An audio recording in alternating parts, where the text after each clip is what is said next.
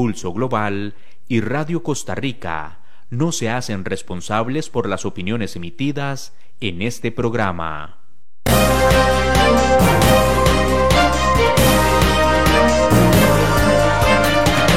Pulso Global es un espacio que busca analizar los principales escenarios, fenómenos y acontecimientos en el panorama internacional, desde un análisis serio y académico que busca generar insumos para que cada quien pueda construir su propio criterio. Porque comprender lo que pasa en el mundo y cómo incide en nuestro entorno es imperativo le invitamos a tomarle el pulso al acontecer internacional junto con nuestros analistas Gerald Solano y sus invitados.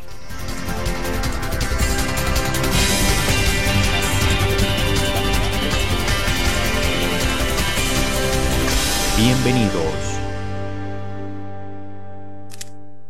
Hola a todos y todas, esperando que estén muy bien. Les saluda Gerald Solano desde el programa Pulso Global en nuestra transmisión número 91, en el cual estaremos tomándole el pulso al panorama electoral en Colombia. Pero aprovechamos también para darles una muy buena noticia y es que ahora usted también podrá seguir nuestro programa y escucharlo en distintas plataformas en formato de podcast. Podrá escucharnos y encontrarnos en Apple Podcasts, en Amazon Music y en Spotify. O también ingresando a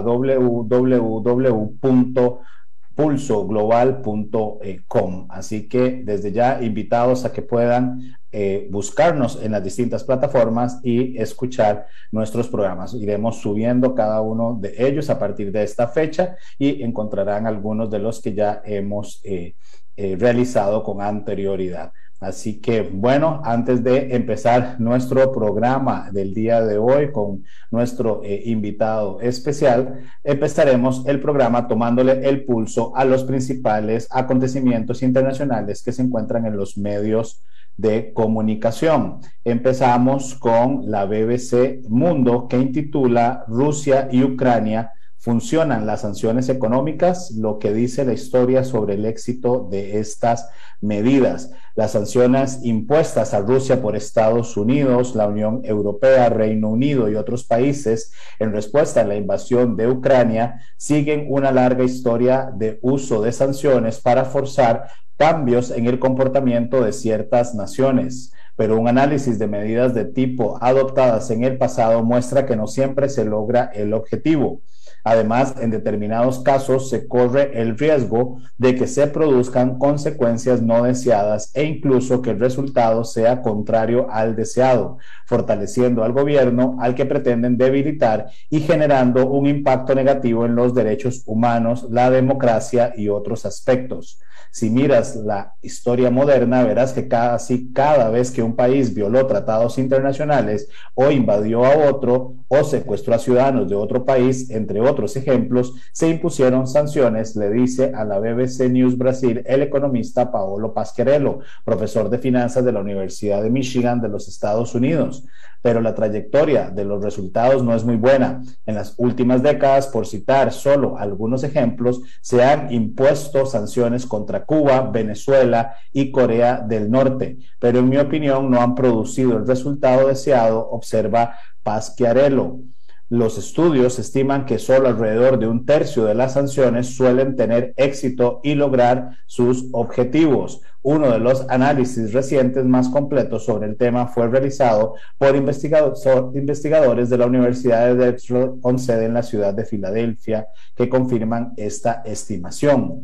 Los investigadores crearon una base de datos con información sobre 1.101 casos de sanciones aplicadas por países, grupos de países u organizaciones intergubernamentales desde 1950, muchas de las cuales siguen vigentes. Las sanciones se clasificaron según el tipo comercial, financiera, asistencia militar, armas, viajes y otros tipos. Y el propósito, forzar cambios de política, desestabilizar regímenes, prevenir o terminar guerras, proteger los derechos humanos, restaurar la democracia, combatir el terrorismo, resolver conflictos territoriales, entre otros, son el siguiente paso para analizar el grado de éxito medido según declaraciones oficiales en los gobiernos o confirmaciones indirectas en anuncios de prensa internacional y teniendo en cuenta que estas declaraciones pueden ser subjetivas o sesgadas.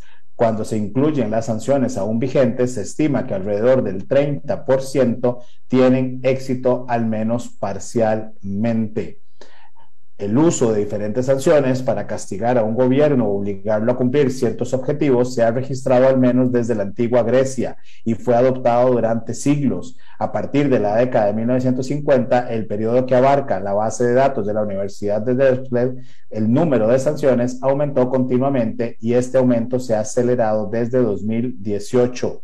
Vemos esta tendencia como evidencia de la creciente popularidad de las sanciones como herramienta de la diplomacia coercitiva, dicen los investigadores. En promedio, más del 35% de todas las sanciones entre 1950 y 2019 fueron impuestas por Estados Unidos, el país que más utilizó este tipo de sanciones. El análisis también revela un aumento significativo y continuo de las sanciones de la Unión Europea y las Naciones Unidas desde principios de la década de 1990.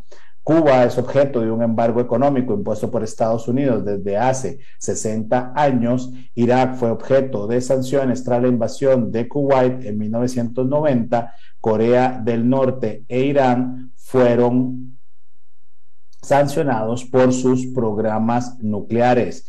La propia Rusia, la propia Rusia ha sido castigada desde el 2014 cuando invadió Crimea y muchas de las sanciones impuestas al país en ese momento siguen vigentes.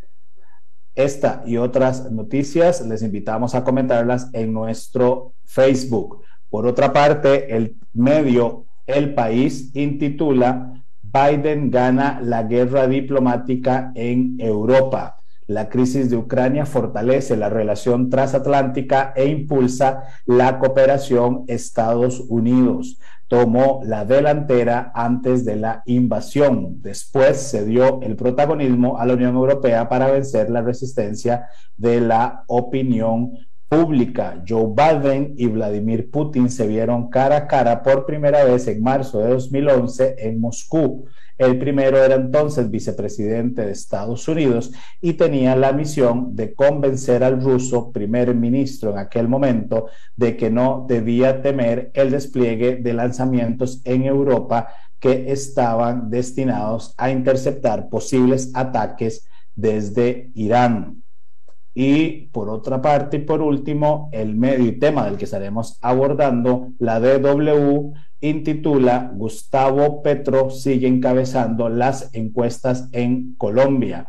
El candidato izquierdista para las presidenciales del próximo 29 de mayo tiene un 32% de la intención de voto, según el primer sondeo tras las legislativas, y pasaría a segunda vuelta Federico Gutiérrez.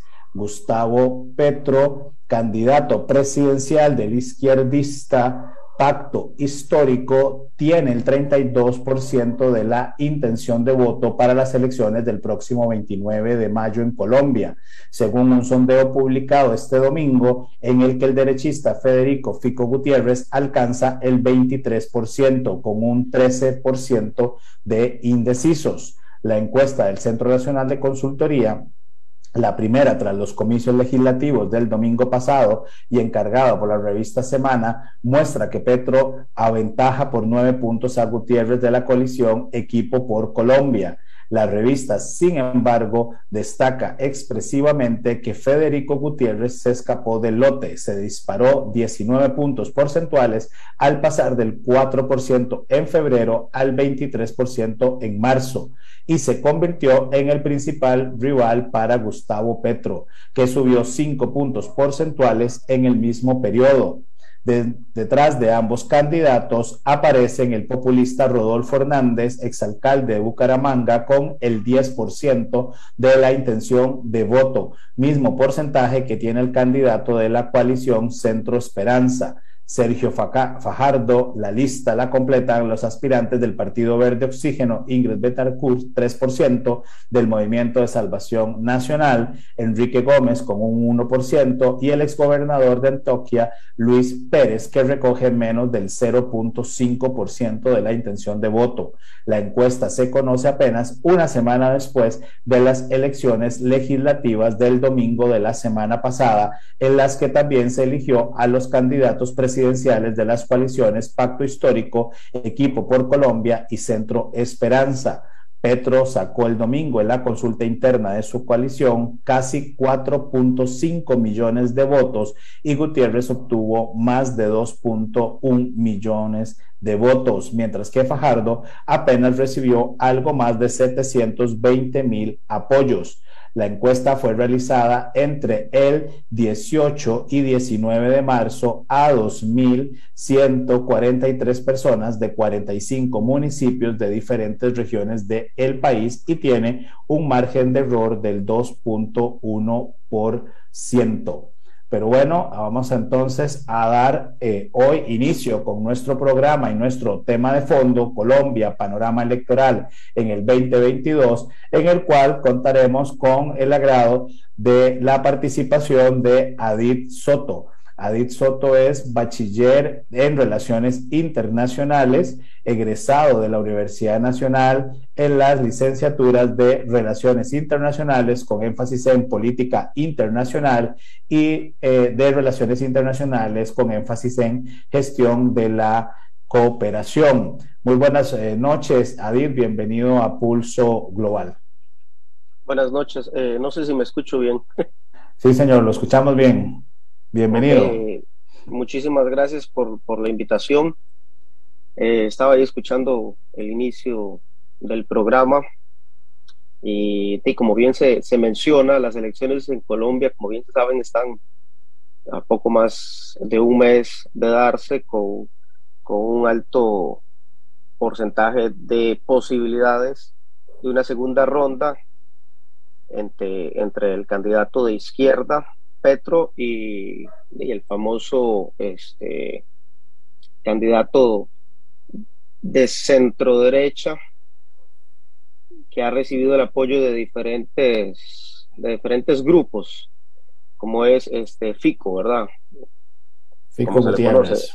Fico Gutiérrez, como se le conoce, que es el precandidato a las elecciones presidenciales, como bien sabemos, en Colombia en el 2022 en la, época en la que estamos, que ha recibido de, un, gran apoyo y respaldo de candidatos afines a, al uribismo, ¿verdad? Afines a, los, a, los, a los mismos de siempre, como se conoce, como es el caso de Oscar Iván eh, Zuluaga, quien anunció hace poco menos, más de ocho días, que, de que se retiraba para apoyarlo eh, en, la candidatura, ¿verdad? Eso es un, gran impacto, porque ya se sabe que, de, que es un candidato afín al uribismo o al político uribista, dando a conocer desde su cuenta en Twitter que, que tomó la decisión personal de acompañarlo, eh, acompañar a Federico Gutiérrez en, en esta contienda electoral que, que, se avecina para, de, para nuestro país vecino, ¿verdad? Que es el caso de Colombia. Así es. acá, David, hemos estado eh, conversando en distintos programas de pulso eh, global sobre el cambio en las dinámicas de eh, electorales que han sido a lo largo ¿verdad? De, de, América Latina y que iniciaron desde el año pasado y que este año todavía tendremos proceso electoral en Colombia, posterior, obviamente Costa Rica en la segunda eh, ronda el 3 de abril, tendremos también elecciones en, en, Brasil, lo cual empieza a presentar un, ¿verdad? un dinamismo, digamos, interesante en los eh, movimientos y los cambios en términos de posturas eh, ideológicas, ¿verdad? En términos de derechas o izquierdas, como habías estado eh, mencionando, pero bueno, hoy quisimos dedicar el programa a analizar un poco el escenario de Colombia, ¿verdad? Que será un proceso electoral que, como bien señalas, poco más de un mes, el 29 de mayo, que estarían acudiendo a las urnas los colombianos para elegir al próximo presidente. Así que tal vez, ahí pudiéramos iniciar un poco eh, la conversación en términos de ir conociendo algunas particularidades de los eh, distintos candidatos. ¿verdad? Estas eh, elecciones que, como bien señalábamos al inicio con las noticias, se realizaron el 13 de marzo, que dejaron un claro interés ¿verdad? por parte de los colombianos en términos de la forma en que están visualizando su democracia y la forma en que esperan una transformación política del país y que en esta, eh, digamos, dinámica electoral pareciera que hay una hay un decantum, ¿verdad?, por una contienda presidencial que, prácticamente eh, escoge algunos eh, favoritos, ¿verdad?, por lo menos de lo que veíamos en números eh, de la intención, en este caso la consulta que se le hace al pacto histórico del senador Gustavo Petro es el que, digamos, arrasa en la, digamos, en la votación. O sea, parece que hay un porcentaje bastante, digamos, importante en términos de apoyo a este candidato. Pero ¿quién es Gustavo Petro, Adit? Bueno, eh, como, como es eh, importante recalcar, Gustavo Petro ya, ya no es la primera vez que se postula.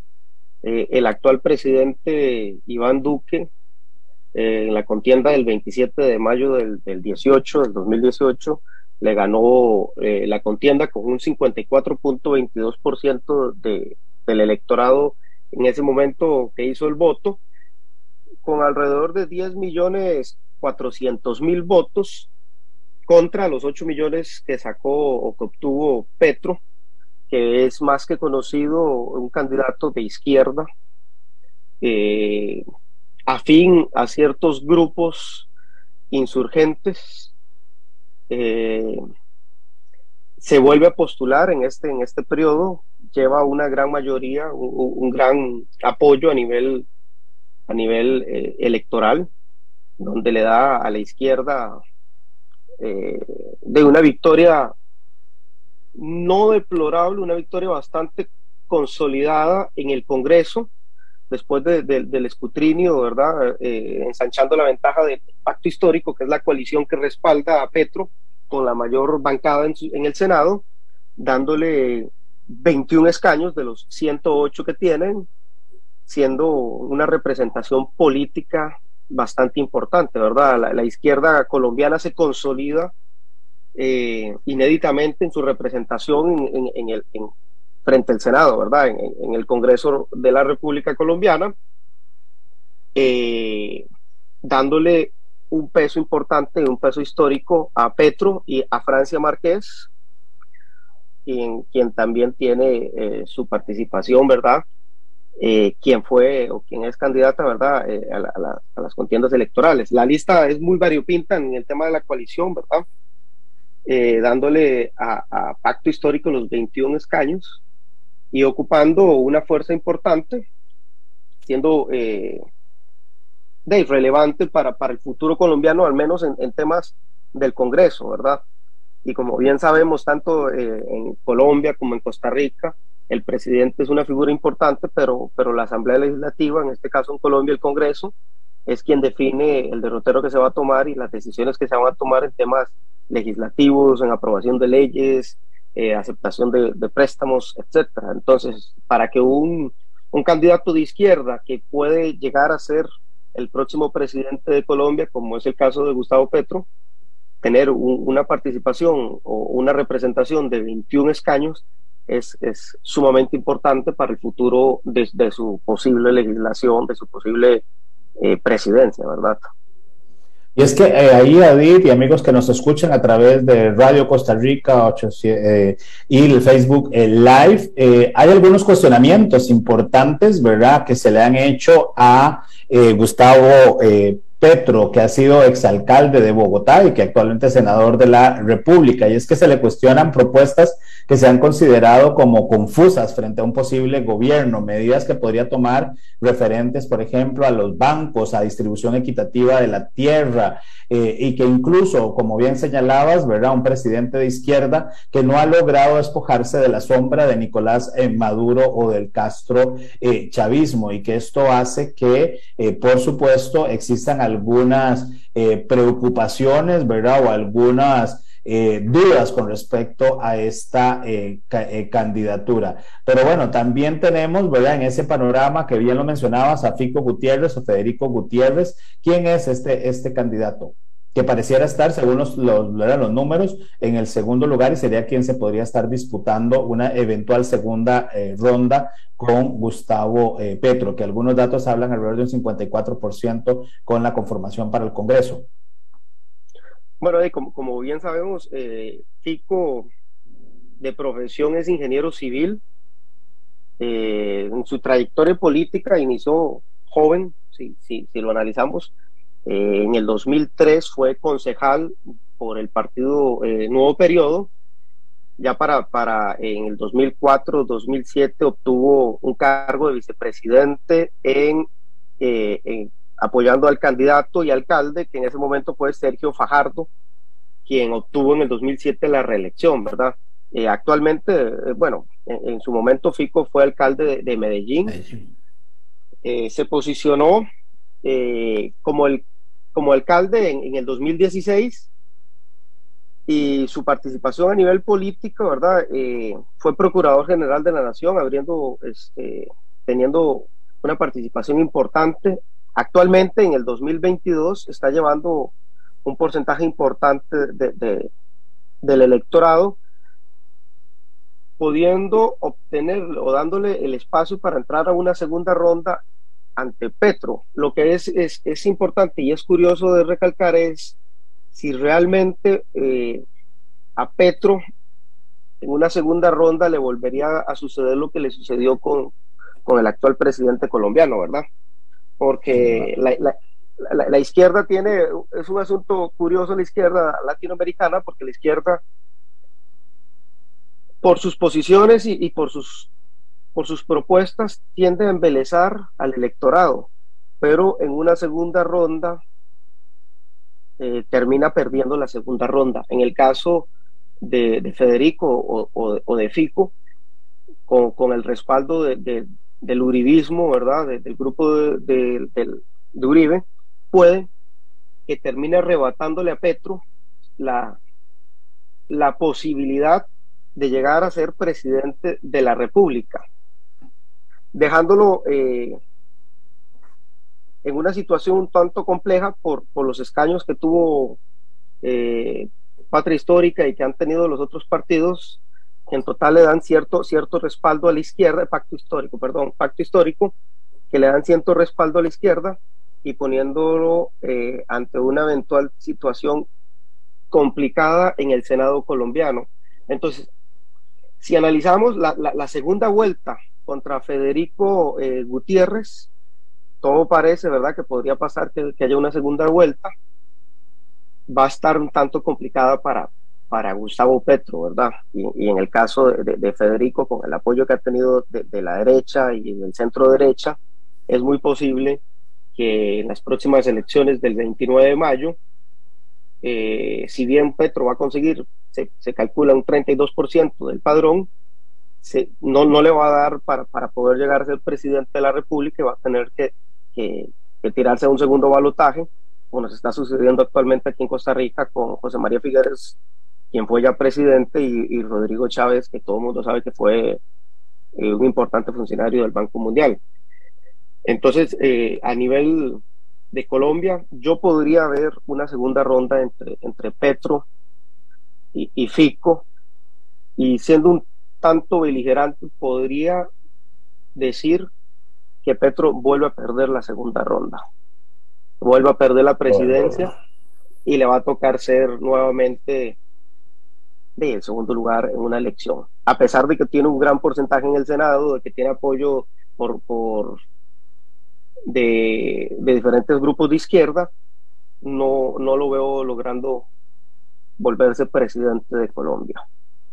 Hay algunos ahí, David, este, hay algunos cuestionamientos, ¿verdad? Importantes para Federico Gutiérrez y es que se le ha eh, cuestionado, ¿verdad? Por ser por parte de los críticos de ser el candidato de Álvaro eh, Uribe, ¿verdad? El, el, uribismo, Álvaro Uribe es una figura, digamos, importante, digamos, en Colombia, es un, es un referente eh, que ha generado una serie, digamos, de, de posiciones eh, antagónicas, ¿verdad? Es decir, está el grupo que ama, ¿verdad? Y que es seguidor fiel de, de Uribe y el grupo que definitivamente lo, ¿verdad? Lo, lo, aborrece y no, no, no lo considera, ¿verdad? Eh, un, digamos, el líder, pues, digamos, positivo para la nación, pero no hay puntos medios. Y en ese sentido, digamos, se dice que Fico tiene alguna especie de buena relación, ¿verdad? Con el Centro Democrático, pero que, este, obviamente, cuando compitió eh, y se lanzó a la alcaldía de Medellín, ¿verdad? Eh, mantuvo ahí algunas cuestiones, pero que se puede decir que es cercano, pero no eh, uribista.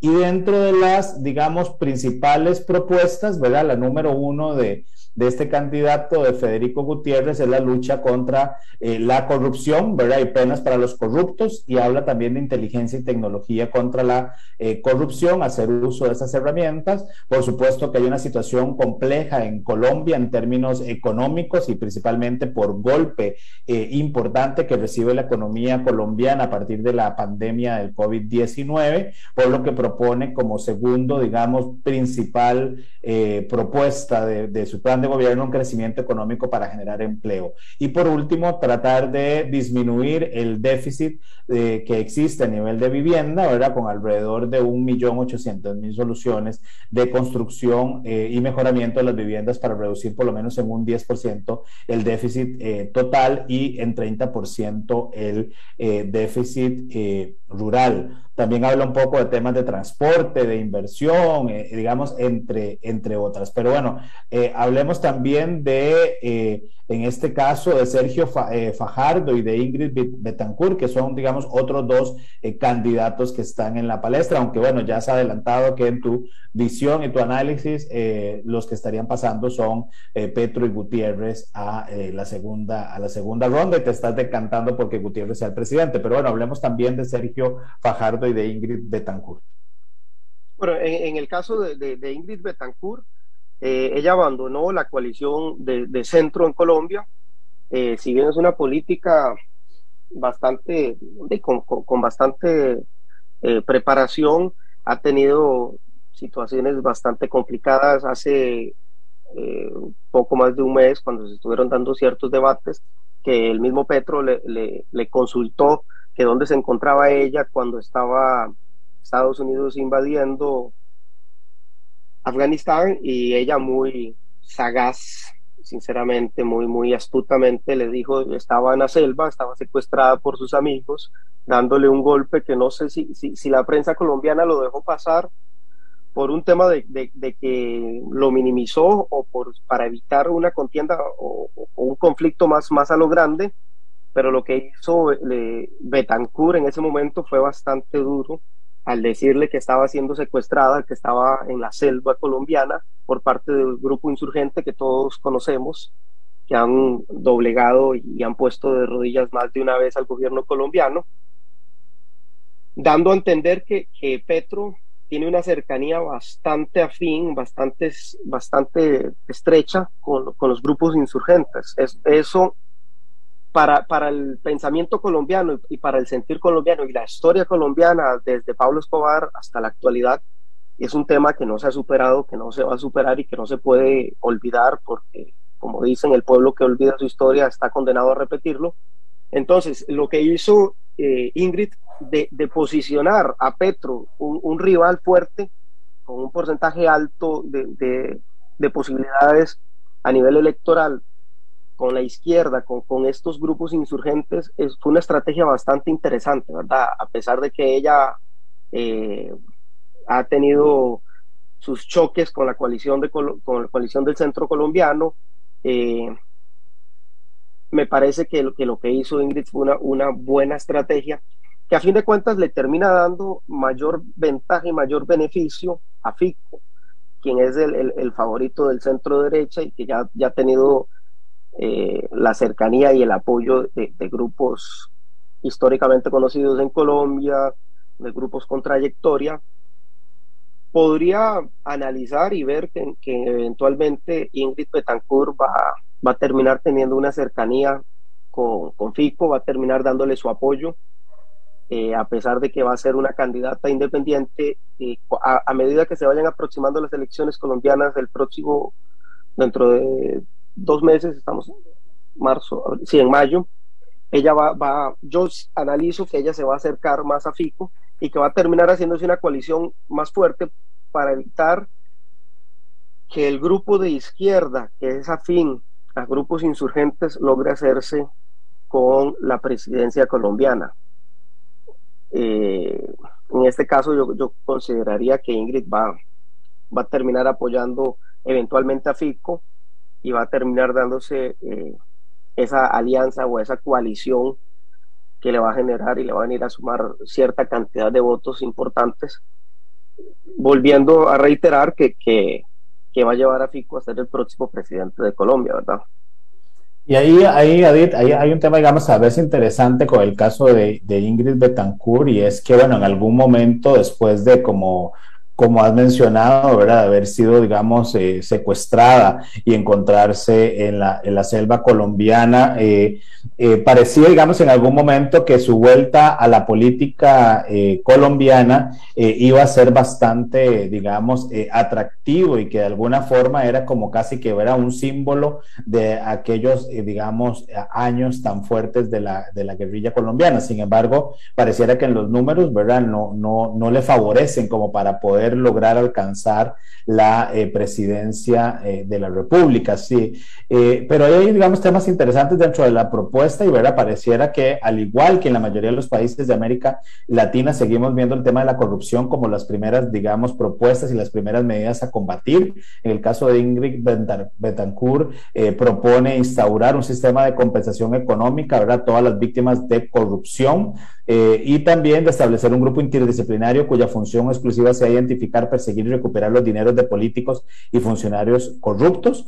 Habla de despenalización de las drogas para quitar el millonario incentivo económico del narcotráfico tema que me parece bastante interesante, ¿verdad? De, discusión. Habla a nivel de medio ambiente, que no hay que olvidar que es candidata por el partido, ¿verdad? Del oxígeno y que es un, país, un partido, digamos, ecologista, por lo que eh, se habla de una militarización de la defensa del medio ambiente, pues considera que la deforestación en el Amazonas es un problema de orden eh, público. Así que hay algunas propuestas que pareciera ser más, este, digamos, eh, radicales, ¿verdad? O más fuertes de lo que, digamos, pareciera ser el gusto de los eh, colombianos, por lo menos a lo que se ve en intención eh, de voto. Y ahí tal vez este, hay otro candidato, ¿verdad?, de Medellín que, que también es importante, digamos, mencionarlo, que es el caso de eh, Sergio eh, Fajardo, ¿verdad? Que es un candidato del Partido Movimiento Compromiso eh, Ciudadano que eh, fue también alcalde de Medellín, que, pero que ha sido,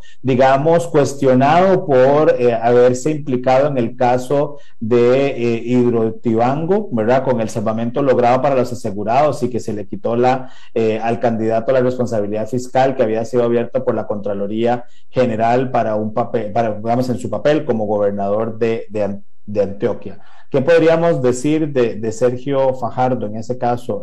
¿Cómo, cómo lo, lo evalúas como, como candidato? Bueno, eh, Fajardo, Sergio Fajardo, como bien sabemos, es eh, matemático de, profesión de la Universidad de los Andes.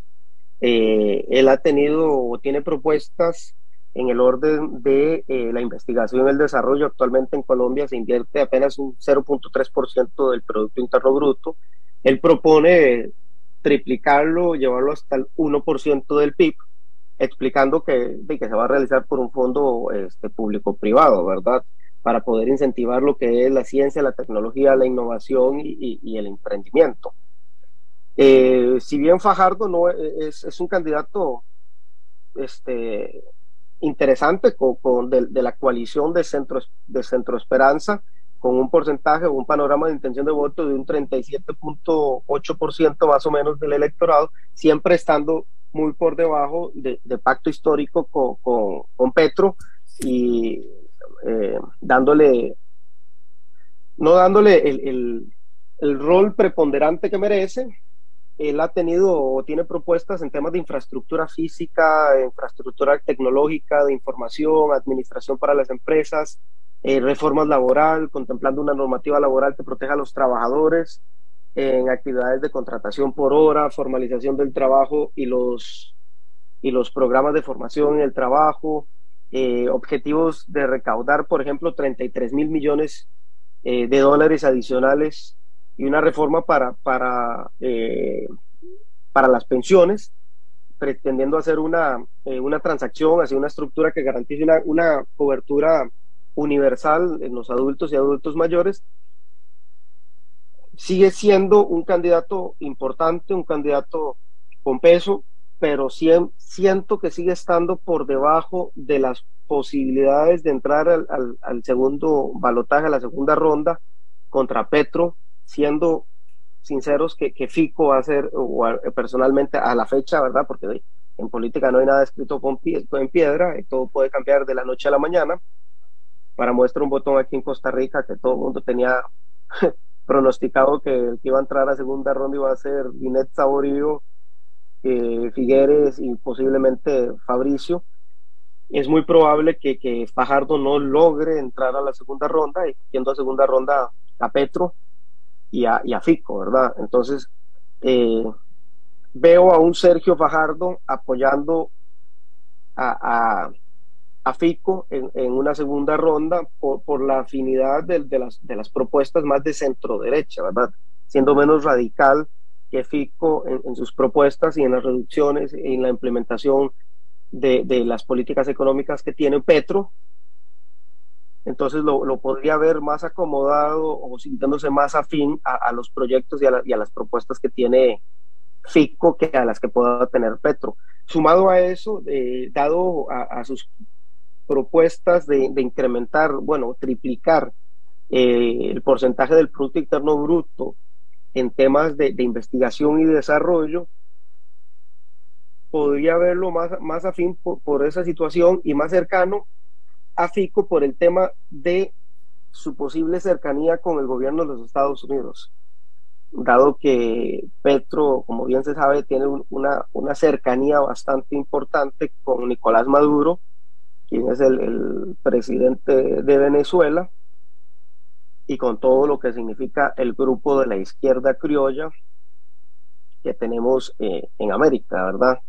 Entonces, podría verlo acercándose más por un tema de que Estados Unidos, a pesar de que, de que le gusta jugar del policía del mundo, sigue teniendo un porcentaje importante en temas de investigación y en temas de actualidad a nivel de, ciencia y tecnología.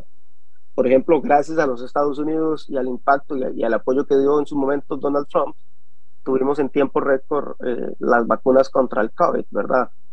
algunas personas afines, otras personas en contra, pero por sus políticas y, por, su, por su visión de, de, avanzada, podría verlo más afín y más cercano a Fico, quien lo veo como un candidato que pueda tener una, más similitudes de las que puede llegar a encontrar Petro con un Joe Biden, un posible Donald Trump a futuro, que cerca, siendo más cercano a políticas muy de izquierda con, con, el caso de Nicolás Maduro, de Vladimir Putin, de Kim Jong-un, ¿verdad? Entonces, sí, sí, sí lo vería acercándose en una segunda ronda a Fico. Estamos en vivo a través de Radio Costa Rica 930 AM y a través de nuestro Facebook eh, Live. Hoy conversando con Adit Soto sobre eh, Colombia, el panorama electoral en este 2022. Eh, Adi, nos hacen una, una pregunta y aprovecho para saludar a, Mario Haubert que está eh, sintonizando nuestro eh, programa y nos dice, buenas noches, ¿cuál es la representación de Federico Gutiérrez en el Parlamento? Y pregunta también que le gustaría que abordáramos el panorama de la ideología de izquierda en Colombia en los últimos eh, años, un poco los temas que estabas este, hablando. Y eh, antes de que nos, nos ayudes a, responder esa pregunta de, de Mario Hauber, eh, hay, digamos, grandes retos, ¿verdad? Que quisiera dejar, digamos, nada más en contexto antes de escuchar esta, esta respuesta, por lo menos a, a, a nuestro oyente. Y eh, es que Colombia, digamos, ha venido presentando una serie de eh, digamos, de retos importantes de cara a estas elecciones presidenciales. Y uno de los mayores eh, retos que está teniendo es precisamente volver a eh, establecer la cantidad, digamos, de empleo, generar esa reactivación económica, ¿verdad? Estamos hablando de que antes de la pandemia, Colombia tenía más o menos, ¿verdad? Una, unos 22.3 millones de personas ocupadas y que con la pandemia esto disminuyó a 17 16.4 millones, ¿verdad? En abril del 2020 y que ha logrado eh, aumentarlo a un 21.3 millones en noviembre del 2021, sin embargo, todavía un poco lejos al, eh, digamos, número de ocupados que se tenía antes de la eh, pandemia. Entonces, ahí tal vez hay las dos preguntas, te las repito, de Mario Hauber, que es, es cuál es la representación de Federico Gutiérrez en el Parlamento y que abordáramos un poco el tema entonces de la ideología de izquierda en Colombia en los últimos años. Bueno, eh, a nivel de, la ideología de izquierda, como, como es bien sabido, los grupos paramilitares, los grupos insurgentes, tienen cierta representación, cierto peso eh, en Colombia, ¿verdad? Eh, actualmente, como bien sabemos, Iván Duque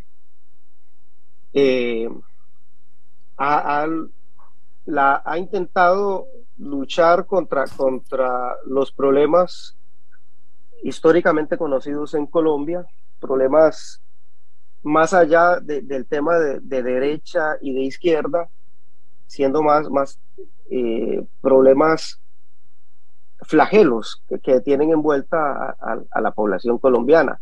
Como bien sabemos, todos los temas de la FARC y de los grupos, eh, las guerrillas, se, financiaron de parte de eh, Pablo Escobar, quien si bien eh, logró conseguir un escaño en el Senado, obviamente por, por su capacidad financiera y por todo lo que representaba, no era un candidato no habría sido un representante de la derecha, sino habría sido, él, habría tenido un pensamiento más de izquierda. Entonces, actualmente la, la, Colombia que conocemos es una Colombia que, que ha tenido sus altos y sus bajos, con una representación de la izquierda siempre latente. Para muestra un botón que tenemos a un Petro con un porcentaje bastante importante, con una gran participación en el Senado histórico, ¿verdad? Actualmente eh, tenemos, él tiene una, una, solo en su partido tiene una buena participación, tenemos representantes de parte de, de Francia Márquez, de Camilo Romero, que si bien se suman, tienen un buen porcentaje en el Senado y es una buena, una, una buena representación de la izquierda que se puede ver a lo largo del continente latinoamericano, bueno, desde el continente americano, ¿verdad? Hay una representación en, América Latina. Eh, Sergio Fajardo, eh, con su panorama, de acuerdo al panorama de la intención de voto, tenía un 37.8% versus el 78% que tenía o que tiene eh, Gustavo Petro, ¿verdad? Entonces, eh, la coalición de Centro Esperanza, que está conformada por Fajardo, eh, por Manuel Galán, por Carlos Amaya, consolida un grupo importante, sin embargo sigue estando muy, muy por debajo de lo que representa el pacto histórico, que actualmente está teniendo una figura importante eh, en Petro, ¿verdad? La, la, la ola de la izquierda a nivel latinoamericano está teniendo un impacto interesante. Por ejemplo, se puede ver a un Lula da Silva volviendo a Brasil, eh, a un Petro en Colombia, dándole un nuevo impulso a la izquierda latinoamericana. Boric en Chile. Un Boric, en Chile. Exacto. Eh, Xiomara Castro en Honduras, eh, Pedro Castillo en Perú, eh, Luis Arce en Bolivia. O sea, tenemos una, una, representación de la izquierda bastante consolidada, bastante fuerte, siendo un caso atípico.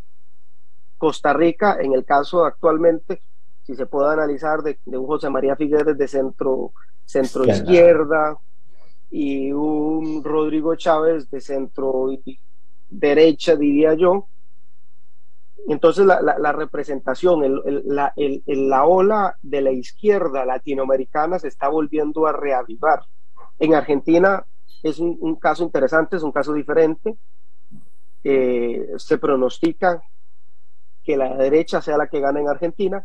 Sin embargo, en Colombia, si bien puede que la izquierda de Petro no logre llegar a la presidencia, es una posibilidad, pero como, como mencionaba anteriormente, no hay nada escrito en piedra.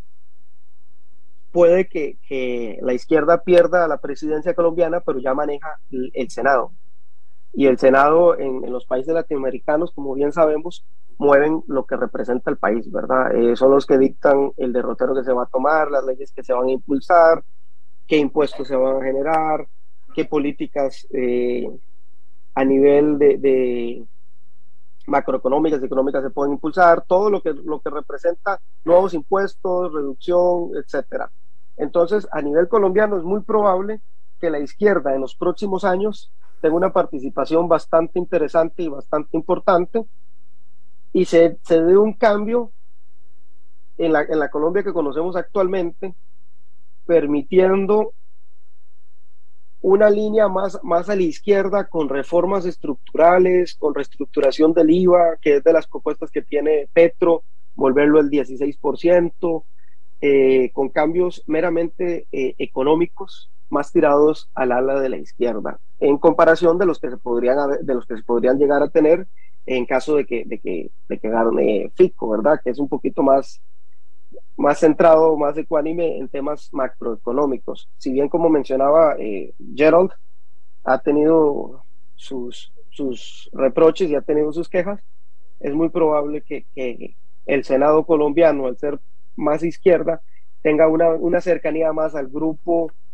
de la izquierda venezolana, eh, de la izquierda boliviana, de la izquierda en Perú, de la izquierda en Argentina, más lejano a la, a la, a la derecha o al centro derecha que manejan los Estados Unidos de Norteamérica, evidenciando ese, ese golpe de timón que se está dando en todo lo que es la región, donde Estados Unidos ya dejó de ser eh, el papá que cuidaba a todo mundo y empezó a estar fuera de las decisiones políticas y las decisiones que se están tomando en los países latinoamericanos. Ahí yo creo que es importante tal vez, Adit, y a los amigos que nos eh, escuchan también eh, traer un dato importante, digamos, a la, a la discusión, y es que eh, definitivamente luego de la firma de los acuerdos de paz en Colombia, uno de las, vamos a ver, de las reformas que se logran acordar, ¿verdad? Dentro de este pacto que prácticamente va a entrar en vigor en este momento, es la creación de 16 escaños en el Congreso que representan circunscripciones que fueron afectadas, ¿verdad? Por el, por el conflicto. Así que ahora varios colegas colombianos han eh, estado analizando y comentando, ¿verdad? Cómo en los tarjetones de consultas y en las legislativas se pueden observar ahora que hay más mujeres, que hay más afros, que hay más indígenas que en ningún otro momento de la eh, historia, lo cual definitivamente demuestra que hay un cambio político y social que se logra, ¿verdad? Concretar, que se logra material materializar a partir de este eh, acuerdo de paz. Es decir, se ha logrado generar en Colombia una especie o un espacio para poder hablar más de la desigualdad, del medio ambiente, de los derechos sociales y por supuesto eh, de, la, eh, de la corrupción. Sin embargo, esto hace que, como bien haya señalado este, nuestro invitado, se vea una palestra, digamos, diversa, ¿verdad? Variopinto, decías en algún momento al inicio de la, de la conversación hoy que, hace que de alguna forma también los y las colombianas empiecen a buscar la forma de cambiar, ¿verdad? Esta dinámica de, eh, de forma, digamos, de tomas de poder. Entonces ahí nos surge una pregunta, eh, este, Adir, que teníamos, digamos, preparada, y es que si esta, eh, digamos, esta eh, surgimiento o este aparente fortalecimiento de la izquierda en Colombia, lo que demuestra es un cansancio ya sistémico, ¿verdad? En términos de América Latina, ¿verdad? Mencionaste varios, digamos, casos de esta, digamos, reconfiguración o de estos cambios, digamos, de fuerzas y de los distintos tipos de izquierdas que pueden haber en la, en la región, pero ¿cómo, ¿cómo, digamos, ves el tema de ese surgimiento ahora en el caso, digamos, particular de Colombia, si es definitivamente un cansancio, digamos, sistémico en la, en la región? Bueno, eh, yo, yo, yo analizaría y podría decir que a nivel latinoamericano, eh, los ciudadanos de América Latina estamos, digo estamos porque me, incluyo en el grupo no de cansancio, sino en, el grupo de latinoamericanos, estamos cansados de la, de la política tradicional, de esa política que está supeditada a los mismos de siempre. Por ejemplo, eh, para hablar un, tema meramente puntual, aquí en, Costa Rica, por ejemplo, tenemos el caso ahorita de, de, la hija Antonio Álvarez de Santi, que heredó la curul del papá, quien fue candidato a la presidencia en las elecciones pasadas, quien perdió, con, eh, ni siquiera logró eh, mayor relevancia, se enfrentó contra un José María Figueres y actualmente muy lo voy a decir así, muy posible, eh, le dio el apoyo a José María Figueres y le, heredó la curul a su hija. Es, esto, esto tiene un punto de, inflexión y un punto de cansancio a nivel latinoamericano y a nivel de, de, la ciudadanía, ¿verdad? Porque nosotros somos los que estamos pagando la fiesta, nosotros somos los que estamos trabajando, somos los que ponemos, pagamos impuestos, y se siguen transmitiendo puestos de confianza y puestos importantes y relevantes de papá a hija, de hija a papá, en el caso de, de, Antonio Álvarez de Santi a la hija, en el caso de Franji Nicolás al papá. En el caso colombiano, no dista mucho de la situación que se está viviendo a nivel costarricense. El pueblo colombiano es un pueblo cansado, es un pueblo que ha tenido que sufrir muchísimo más de, lo que hemos sufrido nosotros los costarricenses por el tema del narcotráfico, por el tema de las guerrillas, secuestros, secuestros a, periodistas, secuestros a políticos, asesinatos a candidatos a la presidencia, eh, explosiones a medios de comunicación masivos, e intentos de, silenciar una voz que ha gritado y que ha exigido entonces, actualmente yo siento que la, izquierda viene a, lograr conseguir eso que todos los ciudadanos buscan, esa voz de que hablen y que digan estamos cansados de lo mismo, necesitamos un cambio. La izquierda ofrece ese cambio y actualmente lo que está haciendo Petro es lo que hace cualquier candidato de izquierda. En el caso de Petro en Colombia, en el caso de José María Villalta aquí en Costa Rica, quien tiene el cinismo de criticar el tema de, los combustibles aquí a nivel Costa Rica, criticar a Ivonne Acuña, eh, quien es una diputada independiente del país, por el tema de los 3.200.000 colones que se gastó en, vuelta de, de, 15 días en combustibles, pero él ha sumado 2.540.000 colones en combustible. Es una izquierda hipócrita, porque habla de, cambios, habla de cambios estructurales, habla de reformas, de repartición de los bienes, de, repartición y de, reacomodos en presupuestos, cuando al final de cuentas termina aplicando exactamente lo mismo que se viene aplicando tanto en derecha y en izquierda.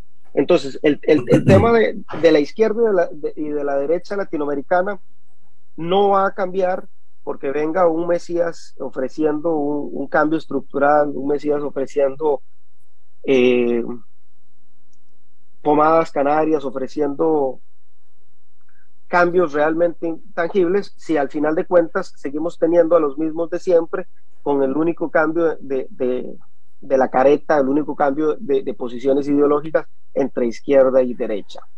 Ahí, tal vez teniendo unos datos, digamos, de Colombia, que me parece importante estos últimos minutos que nos están quedando ya de programa, es que eh, Colombia vive una, o un estallido social en el 2021 que no había tenido, digamos, precedentes en el, en el país y, se debe principalmente a eh, condiciones y problemas que había traído la COVID-19, ¿verdad? Como el aumento en seis puntos porcentuales de la pobreza, que se, que se situó prácticamente en el 42.5% de la población respecto al 2019, lo que significaba prácticamente que pasamos de 17.4 millones de personas en condición de pobreza a 21 eh, millones, digamos, en el, en el país. Y ese es uno, digamos, de los principales retos que se tiene. El segundo es que estas elecciones van a ser, digamos, cruciales, ¿verdad? Para eh, eh, prácticamente buscar la forma en que se logre reducir temas de violencia, de desempleo y, por supuesto, la implementación de los acuerdos de paz entre las FARC y, digamos, y las incluso las relaciones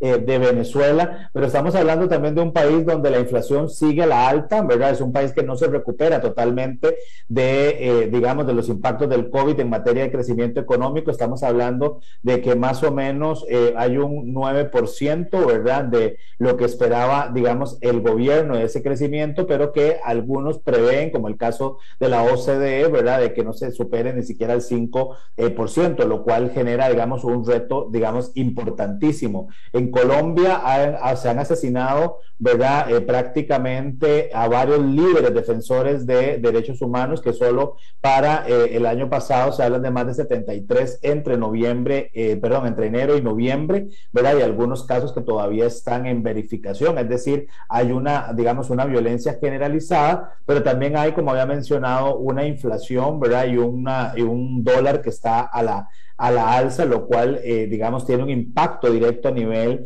de eh, el electorado, a nivel, digamos, de las decisiones que pueden estar eh, tomando. Y por supuesto se mantiene la lucha contra el, digamos, el, el, narcotráfico, entre otros, digamos, de los retos. Adil, como en 30 segundos, que es lo que me queda prácticamente de programa, ¿verdad? Eh, ya, ya, lo habías adelantado, pero digamos, ¿a quién ves en esta segunda definitivamente eh, ronda y cuáles podrían ser, digamos, las coaliciones de cara a esa segunda ronda? Como en 30 segundos, ¿qué es lo que nos quedan?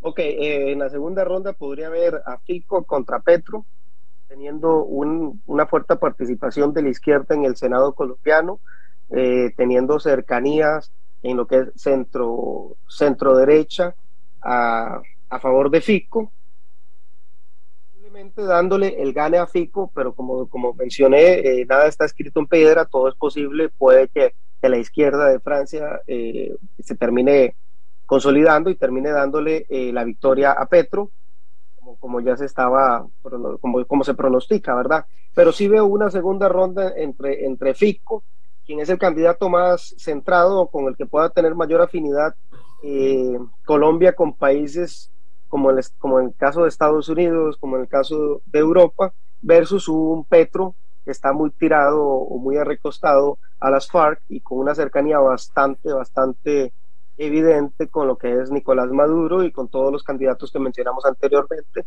a lo largo del territorio eh, americano. Bueno, David, muchísimas gracias por haber estado en Pulso Global. Gracias a usted por habernos invitado.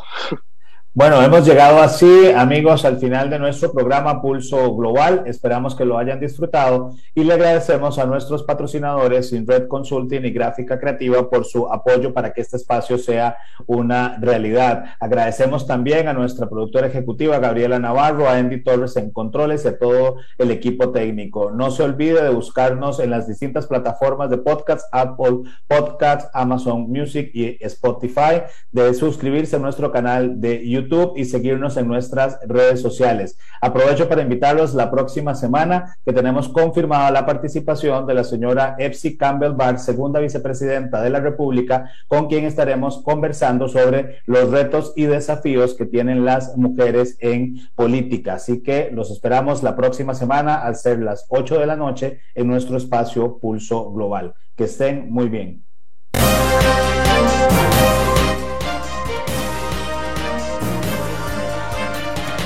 Esto fue Pulso Global.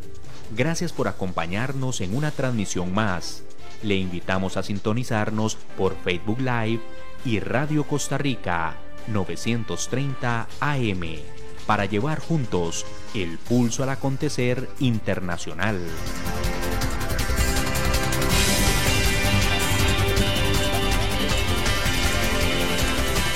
Buenas noches.